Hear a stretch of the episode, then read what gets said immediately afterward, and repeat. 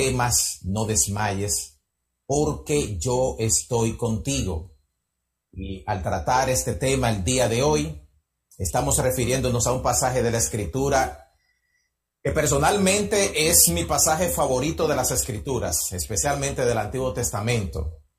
He tomado este texto prácticamente como mi lema, eh, porque en momentos de mi vida muy particulares y muy especiales, Dios ministró mi vida con este pasaje de Escritura.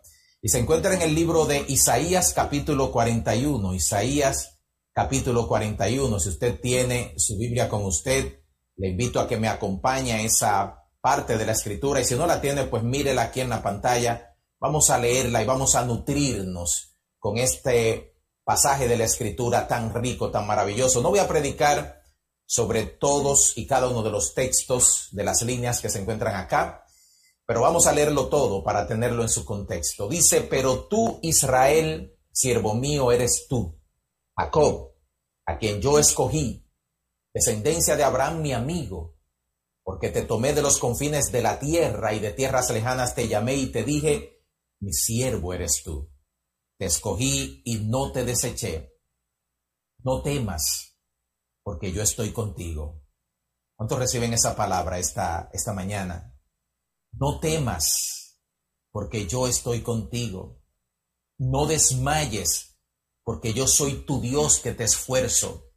Siempre te ayudaré siempre te sustentaré con la diestra de mi justicia.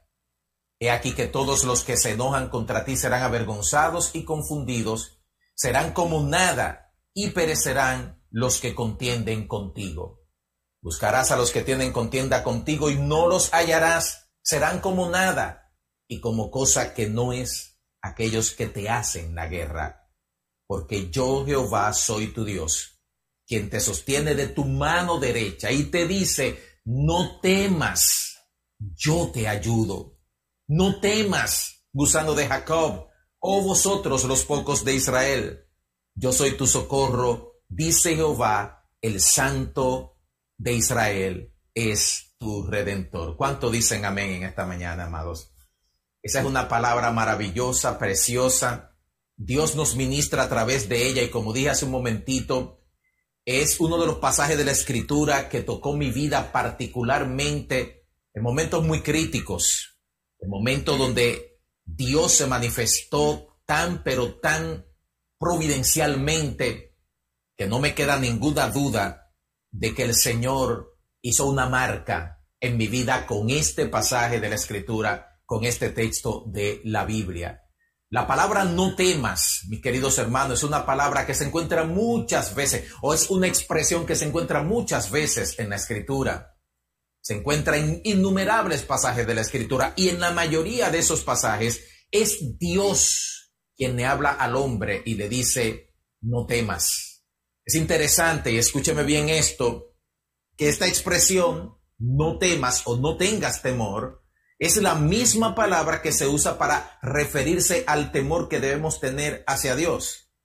Por un lado, Dios nos dice que tengamos su temor en nuestros corazones y por otro lado nos dice, no temas a nada que no sea yo. Esto es interesante. La palabra hebrea es la palabra yaré y esta palabra se puede usar según el diccionario enciclopédico teológico absolutamente para el significado de sentir temor. Usted recuerda en el huerto del Edén, cuando el hombre pecó contra Dios, es cuando por primera vez encontramos esta palabra yaré, temor, en toda la escritura. Y es aquí donde la palabra del Señor nos dice que el, que el Señor interpela a Adán y le dice, ¿dónde estás tú? Y en respuesta Adán dice, Señor, tuve miedo, yaré, tuve miedo, tuve temor, tuve pavor. Y por esa razón yo me escondí. En el libro de Génesis, también el capítulo 19, versículo 30, se encuentra un episodio que nosotros conocemos muy bien. En el libro de Génesis encontramos a Lot que sale de Sodoma y Gomorra y dice la palabra del Señor que Lot tuvo miedo de quedarse en Soar y avanzó hasta otra ciudad que se encontraba cercano allá. Y esto es solamente como una ilustración de que a partir de la caída, amados hermanos, a partir de la entrada del pecado a la humanidad, el hombre se revistió de un temor, un temor tóxico, un temor disfuncional, un temor que le hizo daño. Digo que es un temor que le hizo daño porque hay un temor que es bueno, que es saludable, y es el temor a Dios. Tenemos que tenerle a Dios, hermano. El temor a Dios es lo que nos lleva a no pecar contra Dios. Lamentablemente, y esto lo digo con mucha propiedad, en el día de hoy se ha relajado mucho lo que es el temor a Dios. Y muchas personas escudándose en el amor de Dios, en la paciencia de Dios, en la fidelidad de Dios, han abusado de estos términos y no viven dentro del temor de Dios. Y yo reitero y repito, como he dicho en casi todos mis mensajes, que cuando usted no le tiene temor a Dios y peca contra Dios, escudado o amparándose en que el amor de Dios y la misericordia y el perdón de Dios le van a alcanzar y lo hace deliberadamente, lo que usted espera es juicio. Es juicio. Y ese es un paréntesis en el cual o por el cual nosotros debemos reflexionar. Sí, mis amados hermanos, los psicólogos nos dicen a nosotros que el miedo viene en dos formas en dos presentaciones. Uno es el miedo racional, el miedo lógico, el miedo, como dije hace un momentito, que debemos temer como temor, respeto hacia Dios, no como que vamos a huir de su presencia como hizo Adán, sino ese respeto, esa reverencia ante Dios que nos impide a nosotros pecar y hacer cosas que ofendan su nombre. Está bien, está bien, está también lo que sería el miedo lógico, racional, que se produce en nosotros cuando queremos huir de un peligro o cuando reaccionamos a una situación que nos puede hacer daño y es un miedo racional, que usted cuando va a cruzar una calle, si viene un camión y le va a atropellar, usted sienta temor, usted sienta miedo y eso le lleva a usted a activar recursos en su cuerpo, en su mente, para evitar y para quitarse del peligro. Así como también hay otras situaciones en la vida que nos producen un temor racional a situaciones racionales que se presentan. Pero cuando la Biblia dice no temas, está hablando de lo que los psicólogos llaman un miedo disfuncional, un miedo que nos hace daño, un miedo que capitaliza en nuestro sentido, en nuestra mente, en nuestro corazón, en nuestra alma, hasta en nuestro cuerpo, hermano, porque el miedo hasta debilita al ser humano en sus funciones físicas. Sin embargo, y esto lo quiero decir, hermano, para que no pequemos de ser supermanes espirituales, eh, la Biblia reconoce que podemos y debemos en ocasiones tener ese temor. Inclusive nos dice la palabra del Señor en el libro de los Salmos, capítulo 56, versículo 3, el salmista David hablando, en el día que temo, yo en ti confío. En otras palabras, el salmista David reconoce que hay un espacio en su vida. Hay situaciones en la vida de David en la que él se va a ver sobrecogido y de hecho se vio sobrecogido por el temor. Pero cuando esto ocurrió, dice la palabra del Señor, que David también encontró el antídoto, el antídoto ese antídoto, y ese antídoto fue la confianza plena en Dios. Por eso él pudo decir, en el día que temo, porque esa es una realidad que me va a abrazar, que me va a alcanzar, que me va a sobrecoger, que va a llegar a mi vida. Pero en ese día, dice David, en el día que temo, yo en ti confío. ¿Cuántos pueden decir eso esta mañana? En el día que temo, en el día de la amenaza, en el día de la incertidumbre, en el día de la escasez, en el día del problema yo puedo decir, mi confianza está en Jesús. Mi confianza está en el Señor. He depositado mi confianza en Él, por lo cual voy a avanzar en el valle de la sombra de la muerte sin temer mal alguno, porque tú, Señor, estarás conmigo. Grandes hombres de Dios, hermano, grandes hombres de Dios se vieron abatidos por el temor. Desde Adán que mencioné hasta Abraham en algún momento, Jacob en algún momento, el mismo David que acabamos de mencionar, se vieron abrazados por el temor. En otras palabras, no se sienta como extraterrestre, no se sienta como que usted está en un estado de espiritualidad hasta el piso, si en algún momento tiene temor. Pero si el temor es la nota que está ahora mismo mediando en su vida, calificando su día a día, Entonces, mis queridos hermanos, es tiempo de volver a la palabra de Dios y tomar esta palabra de Dios, estas declaraciones de Dios y aplicarla a nuestra alma y decirle, alma mía, no temas, no temas, porque tienes un escudo, porque tienes un refugio, porque tienes un socorro en Dios. Y este pasaje precisamente, mis amados hermanos, nos presenta la razón principal por la cual este mandamiento, porque es un mandamiento, debe llegar a nuestras vidas y abrazar nuestros sentidos y todo nuestro ser. Dice el Señor, no temas porque yo estoy contigo. ¿Cuánto dicen amén?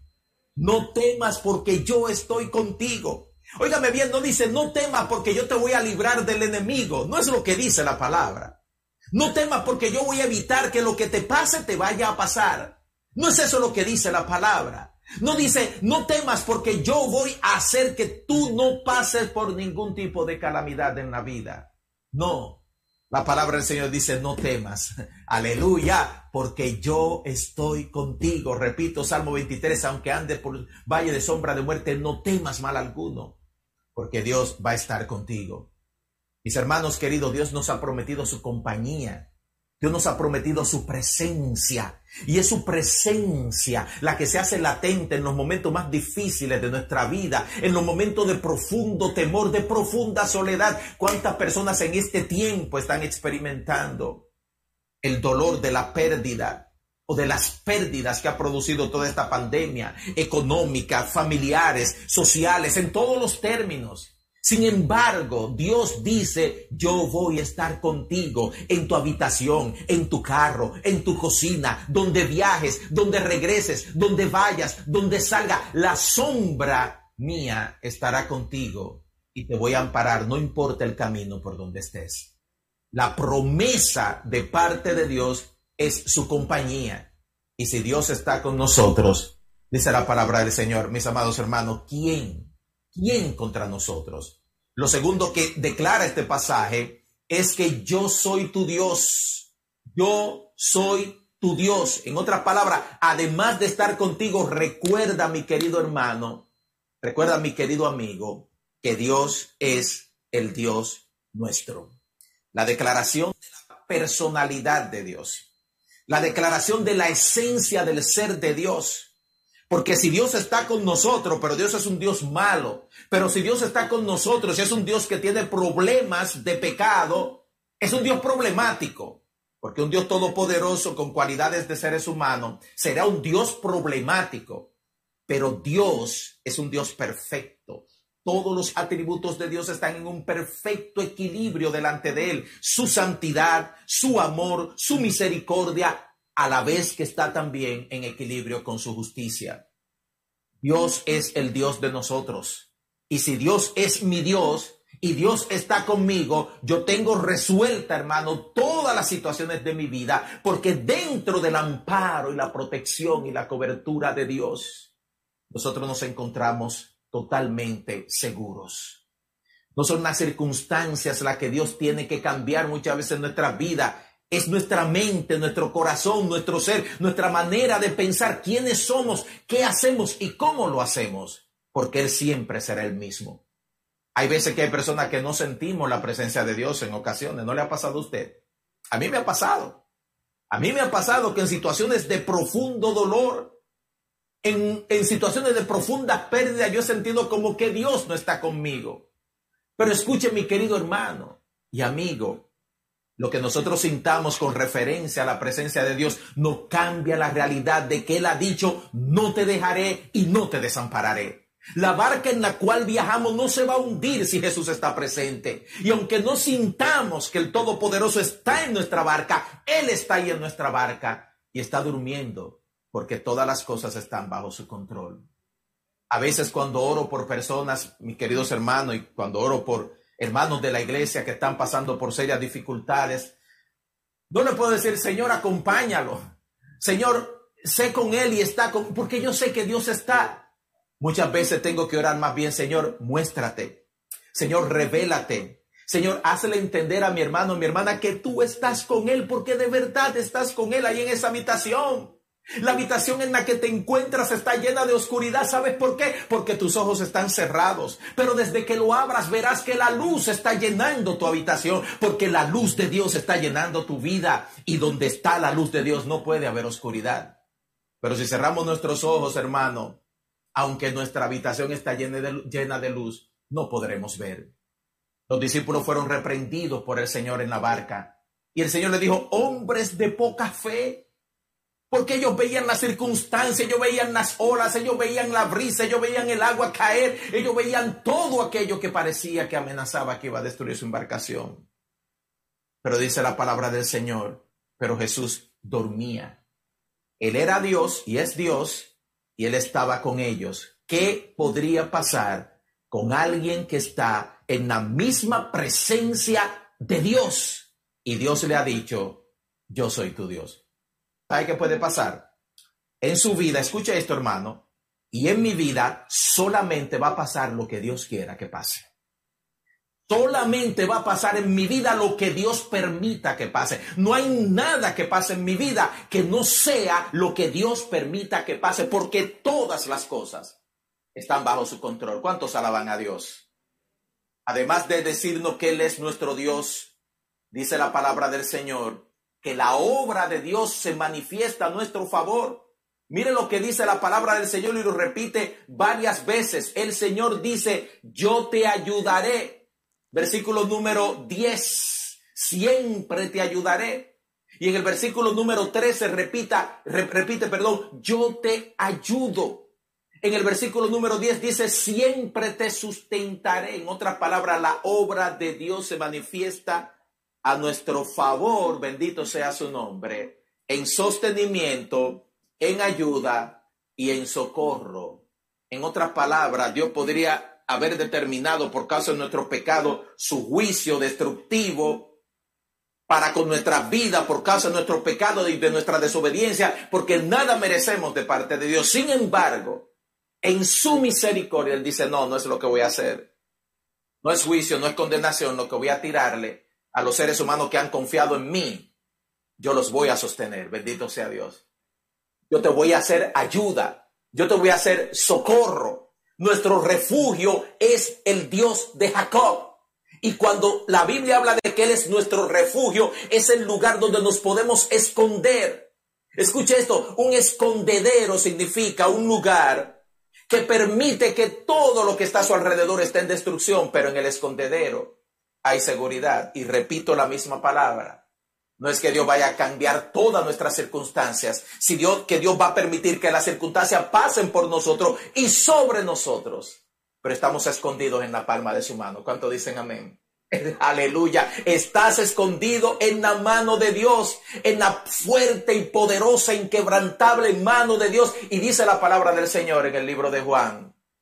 Mis ovejas oyen mi voz y me siguen y yo les doy vida eterna. Mi Padre que me la dio es mayor que todos y nadie, escúchame bien mi hermano, nadie te puede arrebatar de la mano del Padre Dios. La obra de Dios se manifiesta a nuestro favor en esta declaración. Pero más que también la obra de Dios, aquí se encuentran también las promesas de Dios. Las promesas de Dios. Es algo que Dios ha dicho. Escuche esto, siempre. Está repetido, siempre te ayudaré siempre te sustentaré. Dios es fiel. ¿Cuánto dicen amén? Dios es fiel. La fidelidad de Dios, hermano, aunque nosotros seamos infieles, Él permanece fiel. Dios no puede negarse a sí mismo. La fidelidad de Dios significa que Él va a ser siempre el mismo Dios por toda la eternidad, que en Él no hay cambio ni mudanza, no hay sombra de variación. Dios es el mismo ayer y hoy por los siglos. Dios es siempre bueno, Dios es siempre amoroso, Dios es siempre misericordioso, Dios es siempre amor y Él va a permanecer fiel a cada una de las promesas que ha hecho con nosotros. ¿Cuántas personas están aquí eh, en este templo y los que están también en línea que han recibido de parte de Dios promesas maravillosas? Y estoy hablando de promesas maravillosas particulares. Déjame decirte, Dios no va a dejar caer ninguna de las promesas que te ha dado. Dios no va a dejar caer sus palabras al suelo. Dios no va a fallar, Dios no te ha fallado y es muy tarde para él comenzar a fallarte, Dios nunca te va a fallar. Las promesas de Dios se van a cumplir y la promesa más preciosa de Dios es que Él siempre, siempre, siempre, escucha esto, siempre Dios va a estar contigo. Siempre Dios va a estar contigo. Dios nos ha dado recursos. Dios nos ha dado recursos, hermano, para combatir el temor. Y quisiera presentarle eso brevemente. Porque en el website Psicología en línea estaba escudriñando y explorando el tema del miedo y el temor a partir de lo que la psicología dice, porque este, este, es un tema de psicología. Y dice aquí en este, esta publicación en línea que las causas de la reacción al miedo son una situación de peligro. Ellos mencionan eso. Primero, que hay una situación de peligro, algo que amenaza. Y en segundo lugar, una sensación de falta de recursos para afrontar el peligro. Escuche esto. Ellos dicen que el temor se produce cuando hay una situación que usted entiende de peligro a su vida. Y en segundo lugar, cuando usted tiene esa sensación de que usted no tiene los recursos suficientes para afrontar o enfrentar esa situación de peligro. Hay veces que esa situación de peligro podría ser la incertidumbre, la incertidumbre del mañana, ¿qué pasará mañana?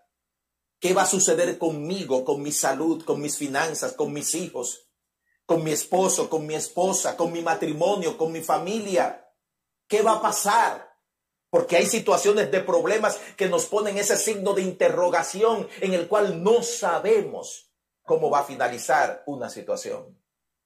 Sin embargo, mis queridos hermanos, Dios nos ha dado tres recursos para enfrentar todo temor en virtud de este texto de Isaías capítulo 41. El primero de ellos es el Espíritu Santo. El Espíritu Santo que es la misma presencia de Dios. Ese mismo Jehová Dios que se encuentra en el Antiguo Testamento, diciéndonos a nosotros, diciéndole al pueblo de Israel, yo estoy contigo, nos dice en el Nuevo Testamento, y me refiero al libro de Mateo, capítulo número 14, versículo número 26 en adelante, mas el consolador, el Espíritu Santo, el cual el Padre enviará en mi nombre, Él os enseñará todas las cosas y os recordará todas las cosas que yo les he dicho. La paz les dejo, mi paz os doy, no como el mundo la da, yo la doy. Escucha aquí la palabra, no se turbe vuestro corazón ni tenga miedo. ¿Cuánto pueden repetir eso? ¿Lo pueden repetir conmigo? no se turbe, repita conmigo, no se turbe vuestro corazón ni tenga miedo. ¿Por qué? Porque el Espíritu Santo está en nosotros. La misma presencia de Dios. El Dios que aparece en el libro de Génesis diciendo, y el Espíritu de Jehová se movía sobre la faz de las aguas, ese mismo Espíritu Santo está en tu corazón y en mi corazón. Dios no habita en templos hechos de manos humanas, la iglesia del Señor, el templo del Espíritu Santo somos nosotros. Aquí, aquí, en este cuerpo, bendito sea su nombre. Dios se ha placido habitar y estar. Y mis queridos hermanos, el Espíritu Santo de Dios, que es el consolador, viene a nuestra vida para recordarnos todas aquellas cosas que tienen que ver con la maravilla de Dios en nosotros. ¿Cuántos Dios, en cuánto Dios ha hecho milagros aquí en esta congregación? Cuánto Dios ha sanado de enfermedades, a cuánto Dios ha librado de peligros, a cuánto Dios le ha hecho provisión, bendito sea Dios. Y sabe que, mi querido hermano, el Espíritu Santo viene a nosotros para decirnos, recuérdate lo que Dios hizo. No te olvides de la manera providencial en que Dios intervino en tu vida en esta situación y en aquella situación y en esta otra situación.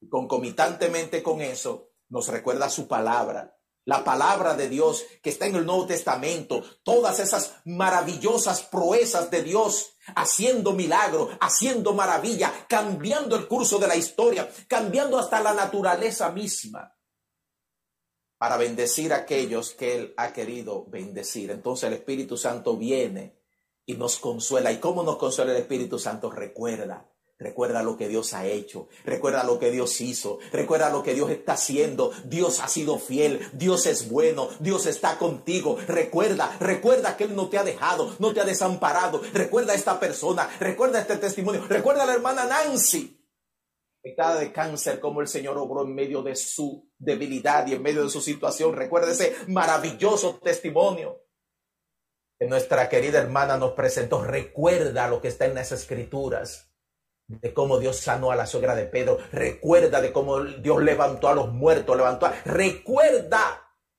el Espíritu Santo viene a hacer su obra de consolación en nuestra vida para concluir en la misma palabra, no temas. Amado, no temas, no temas, porque Dios te está dando recursos. ¿Cuál recurso? En primer lugar, su misma presencia habitando en tu propia vida. En segundo lugar, en el mismo pasaje que acabamos de leer hace un momentito, dice el pasaje, la paz os dejo, y paz os doy, no como el mundo la da, yo os la doy. El primer recurso es el Espíritu Santo, pero el segundo recurso es un fruto del Espíritu Santo, que es la paz de Dios. Ay, mis queridos hermanos, cuánto necesitamos de la paz de Dios en nuestros corazones. ¿Cuánto dicen amén? Paz, tranquilidad, ese sosiego que viene de parte, mire, eso no es del hombre, eso no es de la terapia, eso es algo que solamente lo produce el Espíritu Santo que a veces parece que el mundo se nos está cayendo alrededor. Sin embargo, viene algo que lo arropa, que lo envuelve, que lo toma desde adentro a usted y usted siente que está en el aire, que no se está hundiendo, que se está elevando, porque la paz de Dios está inundando su vida, está envolviendo su ser. A veces se nos va la paz. ¿Sabe cuándo se nos va la paz, hermano? Cuando miramos a todo aquello que nos perturba, cuando nos enfocamos en todo aquello que nos quita precisamente la paz. Porque la paz que Dios nos da es algo sobrenatural. Dice la palabra del Señor en el libro de Filipenses capítulo 4, verso 7, y la paz de Dios que sobrepasa todo entendimiento, guardará vuestros corazones y vuestros pensamientos en Cristo Jesús. Yo sé que alguien necesita escuchar esta palabra el día de hoy, que la paz de Dios sobrepasa tu entendimiento, no se entiende, no tiene lógica. El raciocinio humano no puede procesar por qué una persona que se la está llevando, como dicen en buen dominicano, quien la trajo, está tranquila, está sosegada, está en paz, porque la paz viene de Dios. La paz no viene del hombre, la paz no viene de la circunstancia, la paz viene sobrenaturalmente a tu vida de parte de Dios. Una palabra que siempre utilizaba con Ricardo, y a veces hacíamos de esto un estribillo, es que a veces en momentos de dificultad, en momentos de situaciones problemáticas, en momentos en que solo un milagro podía cambiar el curso de las cosas, yo le decía a Ricardo, Ricardo me decía a mí, que el milagro me encuentre creyendo. Que el milagro me encuentre creyendo. Porque a veces uno piensa que no puede suceder o no va a suceder. Es la mente, es el corazón, es la sensación del ser humano. Que el milagro me encuentre creyendo significa eso va a pasar en tu... Dios va a hacer el milagro en tu vida. Dios se va a manifestar, su poder se va a hacer patente y latente en ti. Y cuando eso suceda, porque va a suceder, Qué bueno que el milagro te encuentre creyendo y que pueda decir, sí, yo sabía que Dios lo iba a hacer. ¿Cuánto dicen amén? Sí, yo sabía que Dios se iba a manifestar. Sí, yo sabía que Dios iba a intervenir. Sí, yo sabía que Dios no me había abandonado. Y cuando el milagro ocurre, qué lindo celebrar y decir, Señor, el milagro me encontró. Y me encontró creyendo. El Espíritu Santo de Dios es tu recurso contra el temor. La paz de Dios es tu recurso contra el temor. Y en tercer lugar, tercer lugar, mis queridos hermanos y amigos, el amor de Dios. El amor de Dios. ¿Sabía usted que una de las cosas que echa fuera el temor es el amor? El amor de Dios. Mire lo que dice Primera de Juan capítulo 4 verso 18. En el amor no hay temor, sino que el perfecto amor echa fuera el temor, porque el temor lleva en sí castigo, de donde el que teme no ha sido perfeccionado en el amor. En el amor no hay temor. La palabra hebrea que se usa para temor, les dije hace un momentito, es la palabra yaré. Pero en el Nuevo Testamento se utiliza una palabra diferente con un significado diferente especialmente en este pasaje que acabo de mencionar, y también en el pasaje de San Juan capítulo 14, versículo 27, donde dice, no se turbe vuestro corazón ni tenga miedo. Esa es la palabra deilía. La palabra se pronuncia deilía y significa más bien timidez, achicopalamiento. Yo sé que esa palabra no está en el diccionario, pero los dominicanos lo entendemos muy bien. No se turbe vuestro corazón ni se achicopalen, no se encojan, es lo que quiere decir la palabra del Señor. No se metan en un estado de insuficiencia en el cual yo me estoy mirando continuamente a mí mismo y estoy mirando mis limitaciones, mis incapacidades, mis imposibilidades y comienzo muchas veces a tener lástima de mí mismo. Y le quiero decir algo, somos dignos de conmiseración. Los seres humanos lo somos. Somos frágiles, somos débiles, somos flacos, somos todo eso que dice la Biblia y mucho más. Y somos todo eso que quizás nosotros mismos nos consideramos. Pero escuche esto, cuando la palabra del Señor dice que el verdadero amor echa fuera el temor, echa fuera la timidez, echa fuera el achicopalamiento, Echa fuera ese autoconcepto que tenemos de incapacidad de hacer las cosas. Lo que la palabra de Dios nos dice, si tú tienes y confías en el amor de Dios, puedes sustituir todas tus debilidades, todas tus insuficiencias y poner en ese lugar la suficiencia y la capacidad de Dios. Yo no puedo, pero Él sí puede. Yo no soy capaz, pero Él sí es capaz. Yo no tengo el poder, pero Él sí tiene el poder. Yo no tengo recursos, pero Dios tiene todos los recursos. Y si Dios está conmigo, ¿quién contra mí? Si Dios está en mi barca, no se hundirá mi barca. Si el Señor camina conmigo, voy a llegar a mi destino, voy a completar mi obra aquí en la tierra, mi vida se va a llenar de propósito. ¿Por qué? Porque tú estás conmigo. Dios te ama. ¿Cuántos saben que Dios le ama? ¿Cuántos creen que Dios le ama? Dios te ama, iglesia. Dios te ama, mi hermano. El amor de Dios es la esencia del mensaje de la cruz y el mensaje de toda la Biblia. Dios nos ama. Y si Dios nos ama, y si Dios es todopoderoso, y si Dios es todo suficiente, mira mi querido hermano, en su amor hay seguridad. Y por eso dice el Evangelio, perdón, el libro de San Juan, primera de Juan, que el perfecto amor echa fuera el temor porque el temor lleva en sí castigo y el que teme no ha sido perfeccionado en el amor.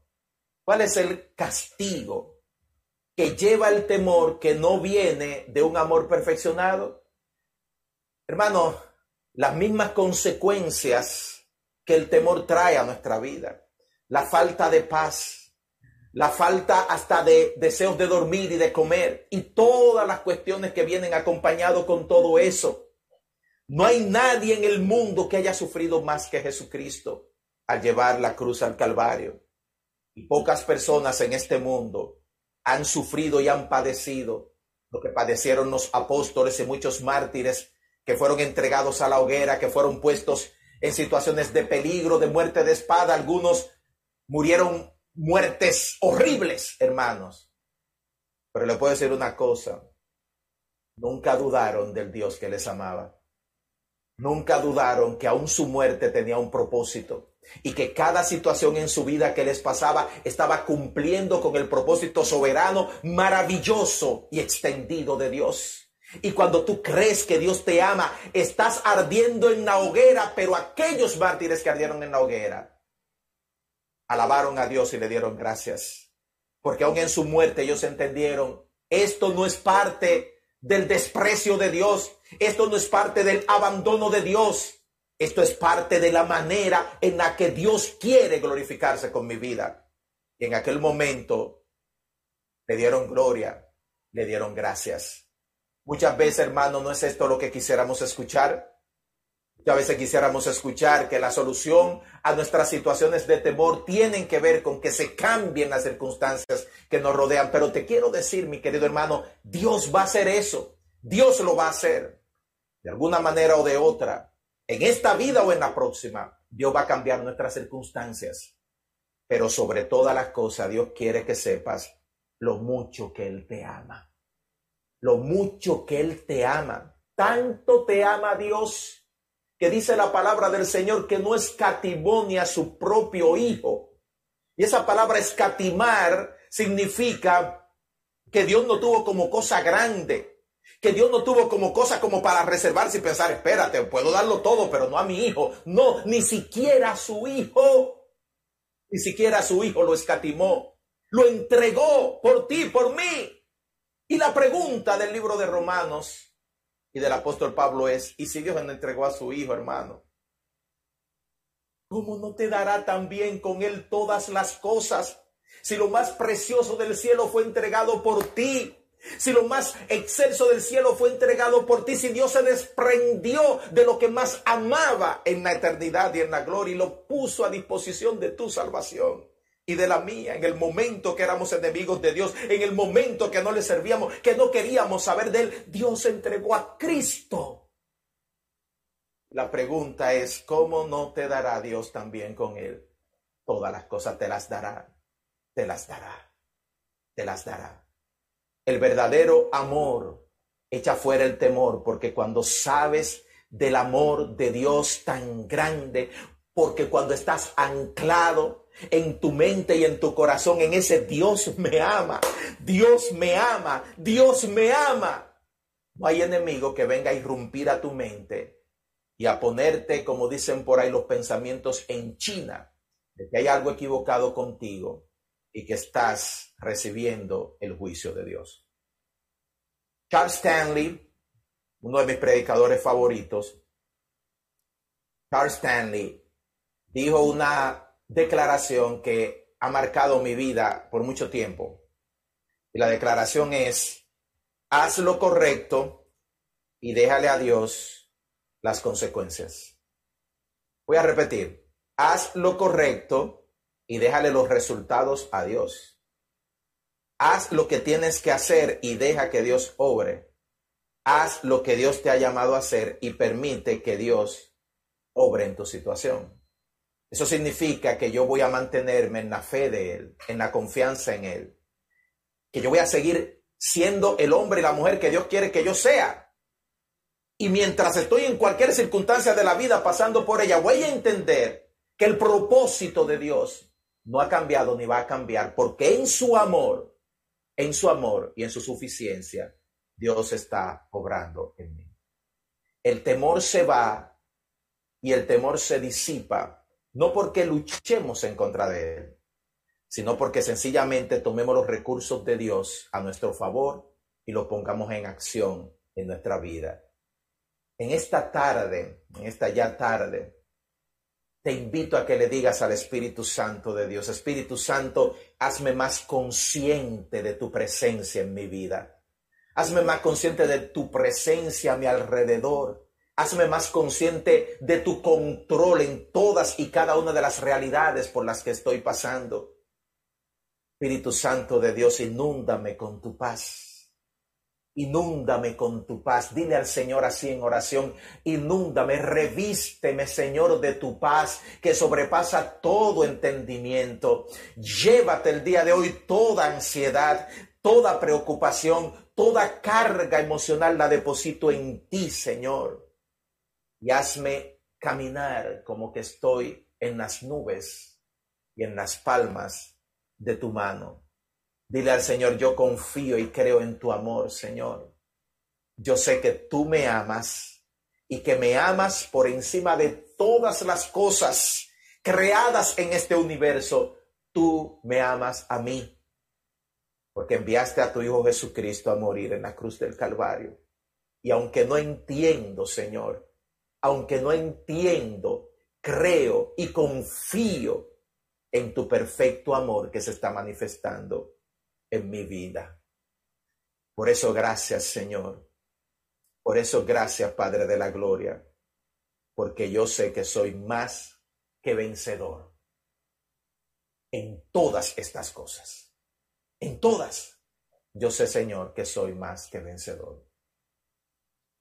Y Padre, en esta hora lloro por Gosén, Señor, por cada uno de mis hermanos y hermanas. Hemos pasado momentos difíciles, Señor, y estamos pasando todavía por momentos difíciles. Te pido, Padre, por cada una y por cada uno de mis hermanos que necesita la intervención tuya y más que tu intervención, una porción, Señor, de tu Espíritu Santo que revele y haga más patente y consciente nuestras almas de tu presencia y de tu compañía. Padre, bendice a mi hermana Maribel, Señor. Bendice a toda la familia, Señor, de Maribel. Padre, gracias por el testimonio de Doña Duba entre nosotros y su vida, Padre, y lo que tú hiciste y lo que has hecho. Padre, completa la obra que tú, yo sé, ya has comenzado en la vida y en los corazones de tu sierva y de tu siervo, Señor. Bendice a Lilian, bendice a su Heidi, Señor. Las presentamos delante de ti, Señor. Presentamos a Ceneida, Padre, para que tú sigas obrando y glorificándote en la vida de tu sierva Ceneida, Señor. Presentamos delante de ti, Padre Santo, a mi hermano Calderón, que tú lo bendigas y la gracia tuya le abrigue cada día más y más y más. Levantamos ante ti, Padre Santo, a cada uno de los hermanos y hermanas que han estado afectados y quebrantados de salud. Levantamos delante de ti, Padre Santo, a mi suegro, Señor, y esta situación por la que está pasando, Señor, de su salud, confiando y creyendo en que tu amor, Padre, se está manifestando en toda esta familia. Y no importa lo que suceda, Señor, tú vas a envolvernos en tu santo amor. Padre Santo, estamos pidiendo una provisión especial para tu iglesia Gosén. Los matrimonios, Padre Santo, que están enfrentando dificultades, las familias, Padre, que se están enfrentando a situaciones complejas, mi Dios, aquellos que necesitan provisión, Padre, que tú suplas, Padre Santo. Suplas, Padre, recursos económicos, Padre, estamos clamando, pidiendo, orando que tú hagas la obra, que tú te glorifiques en tu iglesia y podamos ver milagros a nuestro alrededor. Y gozarnos y venir, Padre Santo, a contar tus maravillas, Señor, por lo que tú has hecho. Pero más que por lo que tú has hecho, por el hecho mismo de que estamos conscientes, Señor, de que tú no nos dejarás ni nos desampararás, que caminas con nosotros y que vamos, Señor, a llegar hasta el final. Vamos a llegar hasta el final.